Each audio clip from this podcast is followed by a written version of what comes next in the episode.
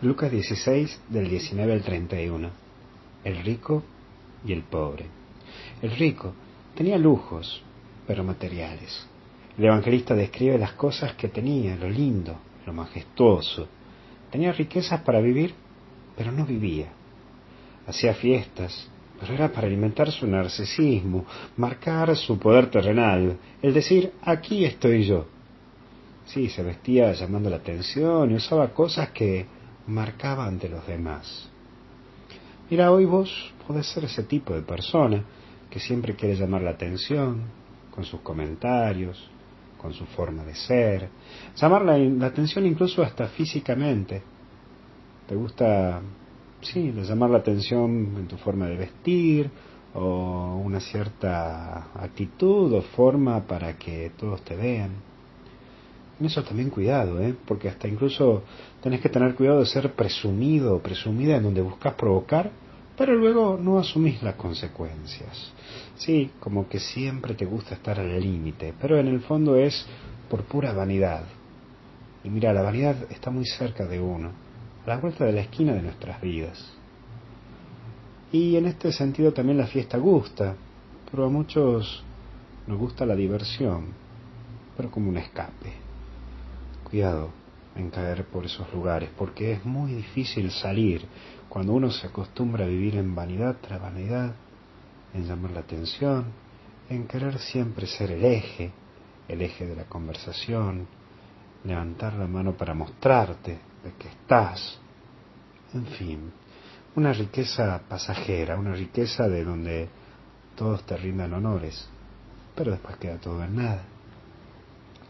Veamos por otro lado el pobre Lázaro, las llagas, sí, las llagas son esas heridas que están y se manifiestan.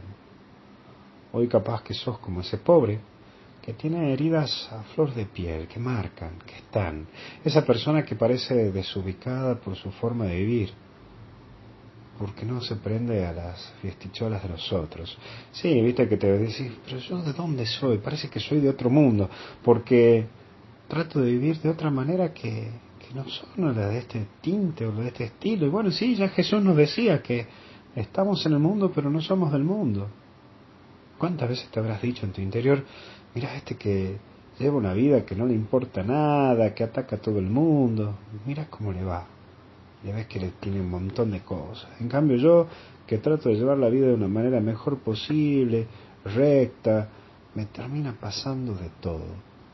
Mira, hoy Dios te recuerda que todos morimos y que tarde o temprano nos enfrentamos a un juicio. Hoy recordar que la fiesta comienza en el cielo y que la fiesta es eterna. Por eso, trata de no mirar tanto desde ahí. Hay una eternidad. Y sí, sabemos que hay un cielo y un infierno, pero que de vos depende de que cada día sea tu cielo o de que cada día sea tu infierno. Hoy vos tenés que recordar que tu vida no la podés tomar a la chacota, como si nada pasara. Sí, no podés vivir como si el mundo empiece y termine en vos. No gires todo alrededor tuyo. La vida implica también ver, ver a los que te rodean y mirar a tu alrededor, porque hay muchos Lázaros y muchas llagas, mucha gente dolida, mucha gente golpeada, que también te necesita.